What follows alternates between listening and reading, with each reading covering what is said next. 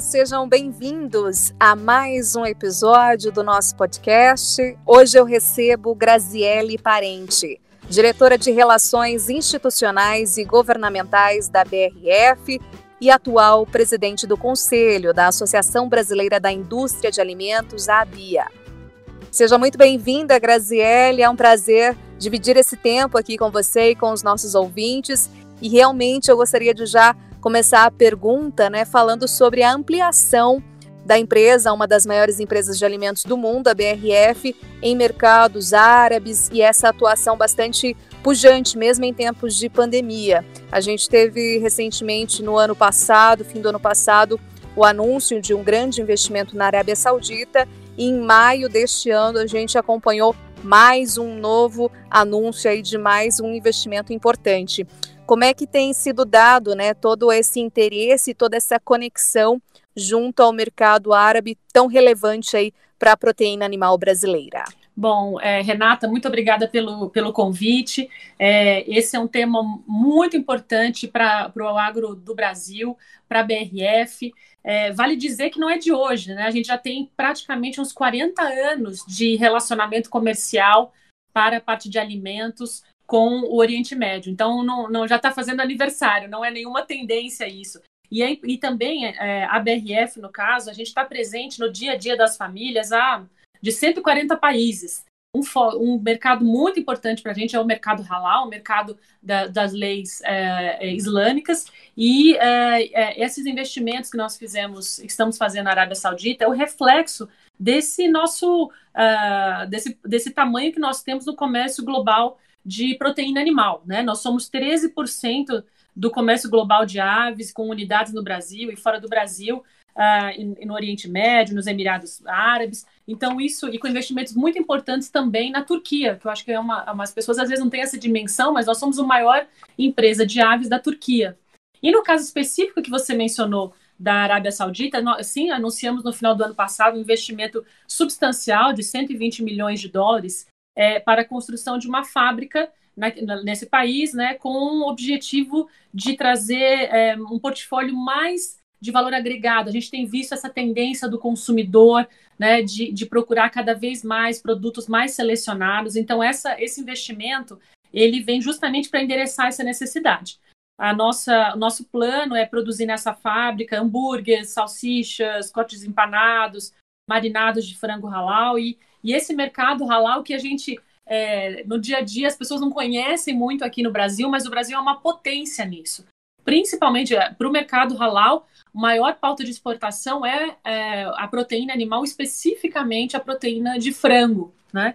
Então, a gente, é, esse investimento anunciado no ano passado, ele também é, conversa muito bem com a visão 2030 do governo saudita para o desenvolvimento e, e, segurança e qualidade dos alimentos uh, do país. E aí, mais recentemente também, como você mencionou, agora em já, início de maio, a gente anunciou mais um investimento também, esse na casa mais ou menos de 8 milhões de dólares, para também uma outra fábrica na região de Daman, eh, na própria Arábia Saudita, a compra das ações de uma empresa que chama Jodi Al-Sharkia. E essa fábrica atualmente também tem uh, um portfólio de cortes empanados, marinados, hambúrgueres, e hoje em dia ela produz mais ou menos, uma capacidade de 3,6 mil toneladas. E o nosso objetivo é aumentar isso seis vezes, ou seja, chegar perto dos 18 mil toneladas, porque a gente entende que o mercado é, ele tem capacidade de absorver. A gente, desde há 40 anos atrás, nós vemos, a gente vem construindo marca, e isso é muito importante, sabe, Renata? É, o consumidor é, do Oriente Médio, especificamente no caso, nós estamos falando da Arábia Saudita, ele valoriza muito essa parceria, essa marca que ela conhece, essa familiaridade. E a nossa marca que a gente fala Sadia, lá chama Sadia. E eles têm certeza que é uma marca saudita, né? uma marca lá do, da região, é, pelo histórico, pelo conhecimento, é, e agora esse investimento, esses investimentos vêm justamente reforçar esse nosso comprometimento de longo prazo com a Arábia Saudita. Excelente, né? Não à toa que recentemente ministra, a comitiva presidencial esteve por lá e, enfim, é sempre uma região muito importante, né, para ter essa troca e cada vez mais esse aprimoramento, eu falo, de relação. porque justamente ainda há sim muito espaço para crescer, para ampliar, e é um mercado muito fiel, como você bem mencionou, sobre a questão da particularidade da marca. Então, eles têm essa questão de fidelizar, fidelizar mesmo né, a marca.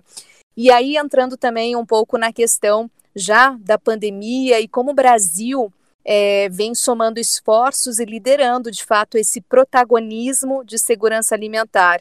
Então, a gente tem, por exemplo, de acordo com a Associação Brasileira de Proteína Animal, recordes atrás de recordes desde o início aí da pandemia. Quer dizer, a demanda continua muito aquecida e o Brasil vem liderando aí esse protagonismo de fato em ser o grande fornecedor de proteína animal aí para o mundo. É, e, e, é importante isso, Renata, porque é, a gente tem falado muito isso. É, não é o brasileiro que conta com o agro do Brasil, o mundo conta com o agro do Brasil. A questão da qualidade e da, e da segurança alimentar, a segurança do alimento, ou seja, a qualidade dele, a segurança alimentar, a capacidade de, de ter fornecimento, ficou mais clara do que nunca num momento como esse. E o Brasil tem desempenhado o seu papel, né? É, é, a gente tem um setor extremamente competitivo que vem se desenvolvendo nesses últimos 40 anos, 50 anos de forma substancial, que faz com que a gente tenha essa liderança. E, e, e um outro ponto também que acho que é, é, ficou muito claro nessa crise é que ninguém vai sair dessa crise sozinho. Né? Então, assim, as empresas se juntando, as associações tendo um papel muito importante, é, as aberturas de mercado, mesmo no momento ainda é, que nós estamos ainda no meio da pandemia, então, assim, um trabalho notável do Ministério da Agricultura, é, com todo o seu time, é, né, para não, não falar o nome de nenhum deles, mas todos, né, desde o ponto de vista da questão da defesa agropecuária, quanto da parte de relações internacionais. Então, um, um trabalho aí muito em parceria com o setor privado, é, para que a gente possa. Porque não é o abrir o mercado, você tem toda uma cadeia, porque é uma cadeia longa, que você impacta, né? Então, para cada, cada novo, novo, nova linha de produto que você consegue um certificado sanitário, para cada mercado novo que você abre, você tem um reflexo importantíssimo na cadeia para trás. E o agro já era fundamental para o Brasil, ele está sendo nesse momento, por ser inclusive considerado um setor essencial, a questão da indústria de alimentos, né, toda a agroindústria, como também a gente entende que o agro vai ter um papel ainda mais importante na retomada, né, nessa geração de emprego, na certeza de um alimento de qualidade né, é, e nessa geração de renda, é, inclusive para o interior do Brasil. Com certeza a gente tem também dados muito importantes, né, e previsão muito otimista para o setor no Brasil, enquanto que há relatórios de Banco Mundial já apontando queda para o nosso PIB de 8%, o agronegócio com projeção, segundo o CNA, Confederação de Agricultura e Pecuária do Brasil, de alta de 2,5% frente à crise, único setor que vai crescer, que deve crescer frente a todo esse novo cenário, né, que a gente enfrenta. E aí também entrando um pouco na sua atuação como presidente do Conselho da Associação Brasileira da Indústria de Alimentos, tão importante para fazer um elo, né, uma união entre indústria, governo e a própria sociedade. E aí entrando na questão também de imagem do agro frente a tudo isso, porque particularmente o que eu tenho observado é que não só quem é do setor, mas que conhece muito bem as práticas, o dia a dia, a pujança, mas a opinião pública, no geral, a sociedade, tem visto o agro de uma maneira bem diferente e até a gente pode dizer mais especial. Então, como é que vem é, você junto agora ao conselho de fato e promovendo isso, né, e fazendo essa união entre indústria de alimentos, que você tem mais de 25 anos de experiência, junto ao governo, essa articulação, e, sobretudo, junto à sociedade. É, Renata, a, a, indústria de alimentos ela está comprometida com o Brasil. Né? A gente tem empresas, mesmo as multinacionais que fazem parte da, do, do, conselho da BIA ou dos quadros associados da BIA, tem empresas com quase 100 anos de Brasil. Então, esse, esse comprometimento não é de hoje, são marcas é, centenárias que, que moram no nosso coração, que fazem parte da nossa vida.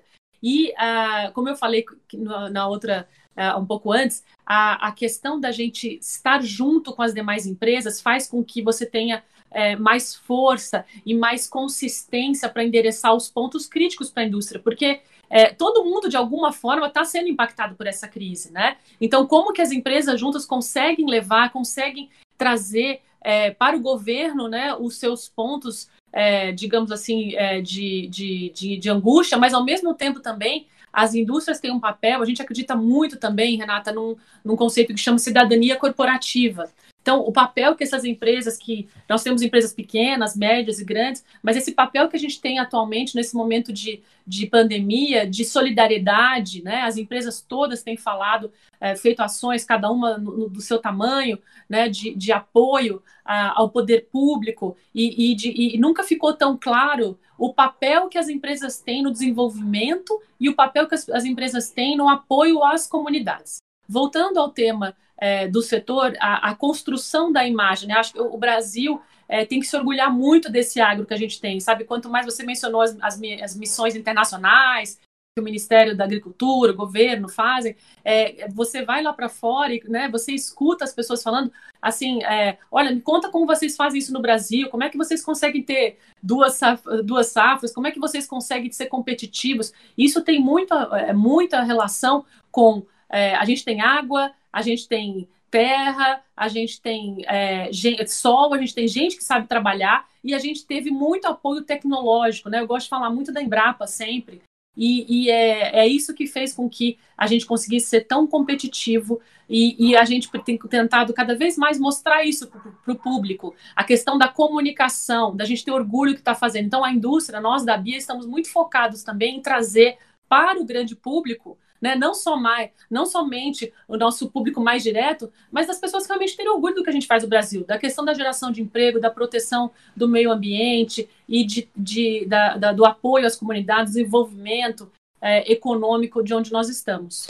Exatamente. A gente, inclusive, aqui o nosso segundo episódio foi com o presidente da Embrapa, o Celso Moretti, que inclusive sinalizou né, o interesse de uh, fazer, ter um escritório, enfim, uma unidade da Embrapa é, também nos Emirados Árabes e outras situações bem relevantes e importantes para realmente mostrar que quem está lá fora realmente preza não só pelos nossos alimentos, mas o quanto a tecnologia favoreceu e fez com que chegássemos até aqui. Então, isso é muito relevante e a gente vê sempre, né, através dessas missões, como a Embrapa, ela também é presente, como, no geral, as pessoas lá de fora têm interesse, os profissionais, frente ao trabalho da empresa de pesquisa agropecuária.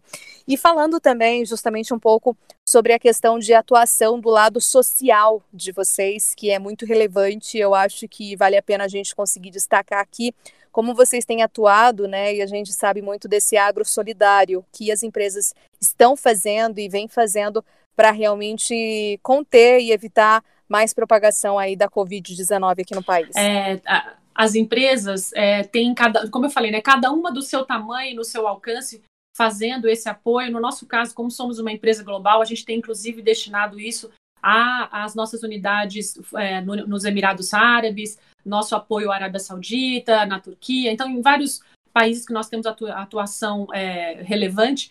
E é, no nosso caso específico, nós anunciamos em abril deste ano um pacote de, de doações de em torno de 50 milhões de reais e que nós estamos direcionando para alguns fins específicos, como, por exemplo, doação de alimentos. A gente sabe que tem é, muita gente em situação de vulnerabilidade, né? Então, nós estamos fazendo isso não só no Brasil, mas em outros lugares do mundo, mas, obviamente, o Brasil é uma parte muito relevante do nosso negócio.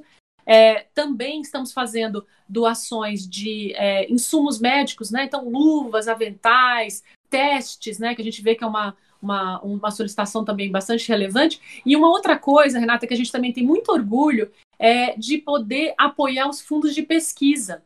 Então, é, para, para prevenção e para tratamento e as buscas de vacinas com relação à, à Covid-19. Então, é, acho que uma das coisas que a gente realmente vai poder se orgulhar desse momento tão difícil, né, de tanta incerteza que nós estamos passando, é justamente o apoio das empresas à sociedade, às, aos centros de pesquisa, de desenvolvimento. Acho que isso trouxe um novo olhar não é que as empresas não olhassem isso, mas eu acho que hoje trouxe mais ainda relevância. E quanta coisa, sabe? Eu tenho tido a oportunidade de, de, de participar de algumas reuniões para quando a gente vai fazer uma avaliação dessa, né, de uma doação dessa, de ver o que, que o que, que as universidades, os, os fundos de. Os, as, os institutos de pesquisa, as fundações estão fazendo. É uma coisa notável, sabe? Então a gente tem, é, eu estou falando especificamente no caso da BRF, mas a gente, inclusive, fez um compilado na BIA, e a gente colocou nas nossas mídias sociais, do que as empresas estão fazendo com relação às doações. Então, é, é, é, um, é uma coisa que, como eu falei, reforça esse, esse, esse conceito da cidadania corporativa. Né? Era obrigado a fazer? Não. Mas as empresas estão fazendo e estão entendendo que isso tem um resultado muito importante, inclusive na construção do posicionamento das empresas. Né? O agro, é, agroindústria, alimentos, a gente é, não monta e desmonta as coisas no dia para outro. A gente tem um compromisso de longo prazo. E isso acendeu para a gente ainda mais forte esse, é, esse ponto. Muito bom, é, a gente tem observado né, essa questão muito forte, presente da solidariedade, e também você citou um ponto bem relevante, que é a questão das pesquisas, né, o campo científico em, em universidades também, a gente vê o quanto isso ficou ressaltado né, em relevância, e claro, a gente dando o devido destaque às pesquisas também brasileiras e como isso vem sendo feito e articulado e como ficou ressaltado ainda mais nesse momento. E aí eu gostaria de te perguntar os desafios, né? Quais são hoje os desafios da BRF e também da BIA? Quais são as principais diretrizes que vocês, enfim, definiram? É, a, a, gente vê, eu vou falar, começar pela parte da, da, da associação, né? A gente vê como grande, é, grande desafio é um pouco de contar essa história, como gente, você já tinha né, é, levantado aí, contar essa história da indústria de alimentos, é, também nos, nos unirmos para é, apoiar, no caso específico, por exemplo, uma boa parte dos nossos clientes são aquele, aquele setor que nós chamamos de food service, bares, restaurantes, padarias, né? Então, esses sofreram, estão sofrendo e sofreram muito. Então, como que as empresas, como que a associação é, se, é, se organiza para ajudar esses pequenos varejistas a voltarem e conseguirem fazer é, uma gestão, porque o mundo mudou, a gente sabe disso. Como é que ele está mudando, a gente ainda não tem clareza, mas a gente sabe que nós temos que mudar juntos e que ninguém vai, é, desde o campo até o mercado, até a padaria, até o barzinho, o restaurante, a gente vai ter que se unir para conseguir, como eu digo, cruzar essa ponte, né? É, então, esse é um desafio importante, é como que a gente apoia a cadeia, eu, eu vejo a cadeia toda, né? Então, é, é, o varejo que sofreu bastante, é, a questão da, da, comunicação, como a gente falou, é, eu, eu, vejo também um fortalecimento, aí uma oportunidade, um fortalecimento grande da, da, de toda ação associativa. Né? Então, você vê não só uma associação formal, como a BIA, nacional, mas você vê um fortalecimento das associações regionais, né? as estaduais, você vê um fortalecimento, inclusive, por exemplo, nas periferias, das lideranças comunitárias, então, acho que esse é um, esse é um resultado é, positivo, né, de ver um fortalecimento das, das lideranças. É, com relação a, a, a nós na, na, empresa, nós estamos sempre nos reinventando, né, nos aproximando dos consumidores, entendendo qual é, é a necessidade dele naquele momento, para onde que vai, né, atualizar nosso portfólio. Sempre nós temos uma, uma área de inovação uh, bem representativa, com, muito, com muita uh, uh, criando planos e contatos com as agritechs, startups. Então, como é que a gente se reinventa? Né? O pessoal às vezes tem uma noção muito errada que o agro é uma coisa tradicional. O agro, na verdade, ele tem muita tecnologia. Então, a gente continua nessa, entendendo o consumidor, nos, é, é, nos atualizando, inovando, nos desafiando a cada dia e também essa expansão, como é, que eu mencionei logo no início, a respeito dos nossos investimentos. Então, é, o momento não é fácil para ninguém, mas a gente tem uma perspectiva de longo prazo de que os nossos produtos endereçam as necessidades dos consumidores e que é, temos aí um espaço bem positivo para o futuro. Olha, muito interessante, né, você tocar nesses pontos, tanto da associação quanto da empresa, BRF, e algo fica muito ressaltado também, que não poderia deixar de destacar aqui na nossa conversa, que é a questão de segurança alimentar. É o Brasil provando também que consegue fornecer alimentos, a quantidade, não, mas não só em termos de qualidade, mas em quantidade e qualidade. E recentemente eu vi que vocês também divulgaram boas práticas e seguindo as questões aí de órgãos internacionais, sempre balizadas é, por importantes órgãos, né, que acabam direcionando aí todo, toda a questão desse processo de segurança alimentar. A segurança alimentar ela sai mais forte, mais fortalecida é, frente a essa pandemia, na sua opinião? É, a gente no Brasil tem uma tendência de achar que isso é uma coisa. Como a gente, a, a, a gente é um grande país de, é, de produção agrícola, a gente acha que isso é uma coisa normal para todo mundo, né? Que é trivial. E não é. Né? Você, a questão da, da segurança alimentar ela, é, ela tem um aspecto, inclusive, geopolítico em alguns países muito forte. Então, uh, novamente, e, e, e, a gente outro dia escutei até a ministra Tereza Cristina, do Ministério da Agricultura, comentando isso. O Brasil tem condições e tem mostrado ao mundo que ele pode, ele, ele pode, não, ele é um, um ator importante no abastecimento. Então, é, a gente está tá bem confiante nisso e temos tomado todas as, pre, as medidas e precauções de cuidado né, com, com, com as pessoas, com as famílias, com as comunidades, e ao mesmo tempo é, trazendo essa segurança do abastecimento. É, é a gente só pode fazer, ou quem pode fazer quarentena, porque você sabe que quando você vai no mercado, você vai encontrar o seu produto. Se a gente tivesse uma falta, um desabastecimento, não teria sido possível, não, não estaria sendo possível hoje as pessoas que não precisam sair da rua ficarem em casa. Então, essa segurança ficou também mais clara. E, ao mesmo tempo, a busca por alimentos de qualidade, né? a saudabilidade, a, a cuidar do seu, né, do seu bem-estar. Então, a indústria de alimentos, ela sai, ela é considerada essencial, ela sai é, é, eu digo, com uma imagem fortalecida, né? Claro que tá, todo dia a gente tem que se adaptar numa, numa gestão de, de um momento tão, tão, tão é, específico da, da humanidade. É, todo dia a gente tem que tomando as decisões, mas é, certamente é, o, o, Brasil aí pode contar com a agroindústria, com a indústria de alimentos do, da, do Brasil. Muito bom, eu sempre gosto de finalizar, a gente já está chegando aqui ao final e eu falo quando o papo é bom, ele se encerra assim que a gente nem percebe. Eu sempre peço para o meu convidado, minha convidada, deixar uma mensagem final é, frente a tudo isso, né? A esse novo que a gente está vivenciando e passando agora. Qual seria a sua mensagem, Graziele? Ah, olha, a minha mensagem é que a gente tenha muita. Uma palavra que as pessoas têm falado muito, eu não sei se, se todo mundo tem essa, uh, essa visibilidade, mas é empatia né? A gente ter empatia pelas outras pessoas, é, a gente escutar, tá, cada um tem é, está aflito por um momento, por um, algum aspecto específico. Então, como é que você também usa empatia, inclusive nas negociações? É, então, é, a minha palavra para você, na verdade, é empatia e também uma confiança, uma confiança de que nós estamos fazendo a coisa certa, a confiança de que a gente vai cruzar essa ponte e de que é, é a gente tem que ter muito orgulho do setor de alimentos do Brasil, que a gente faz aqui e que é modelo para muitos lugares do mundo. Muitíssimo obrigada, Graziele. Adorei compartilhar desse episódio com você. Nós acabamos então de conversar com a Graziele Parente, diretora de Relações Institucionais e Governamentais da BRF e atual presidente do Conselho da Associação Brasileira da Indústria de Alimentos, a ABIA. Muito obrigada e aguardo vocês então no nosso próximo episódio.